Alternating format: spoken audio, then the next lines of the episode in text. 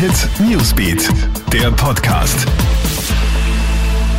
Guten Morgen, ich bin Tatjana Sickel vom Krone Hit Newsbeat und das ist der Krone Hit News Podcast. Diese Themen beschäftigen uns heute früh. Maskenpflicht Comeback in Oberösterreich. Ab heute gelten im gesamten Bundesland wieder strenge Mund-Nasenschutzregeln. Beim Einkaufen ist die Maske Pflicht, ebenso beim Betreten und Verlassen von Lokalen. Auch das Gastropersonal muss wieder die Maske aufsetzen. Zudem sollen Gäste in den Lokalen ihre Kontaktdaten hinterlassen, um im Fall der Fälle Infektionsketten rückverfolgen zu können. Dies soll auf freiwilliger Basis geschehen. 20 Jahre Haft, so lautet das Urteil für einen Afghanen am Landesgericht Leoben wegen Mordes an seiner Ehefrau. Der 30-Jährige hatte im Februar seine 24-jährige Frau mit 28 Messerstichen getötet. Motiv Eifersucht. Das Urteil ist noch nicht rechtskräftig. Große Empörung herrscht auf Facebook. Ein angeblicher Brief von Wiener Wohnen macht da die Runde.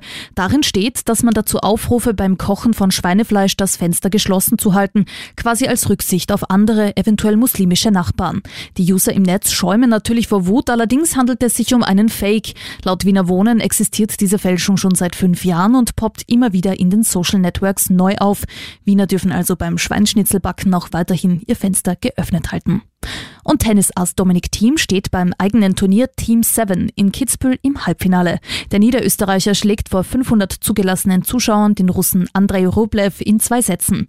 Team hat sich mit seinem zweiten Sieg in der Gruppenphase fürs Halbfinale morgen qualifiziert. Heute spielt er sein letztes Gruppenspiel gegen den deutschen Jan-Lennart Struff.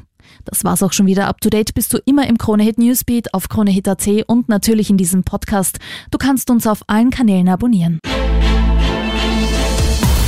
Krone Hit Newsbeat, der Podcast.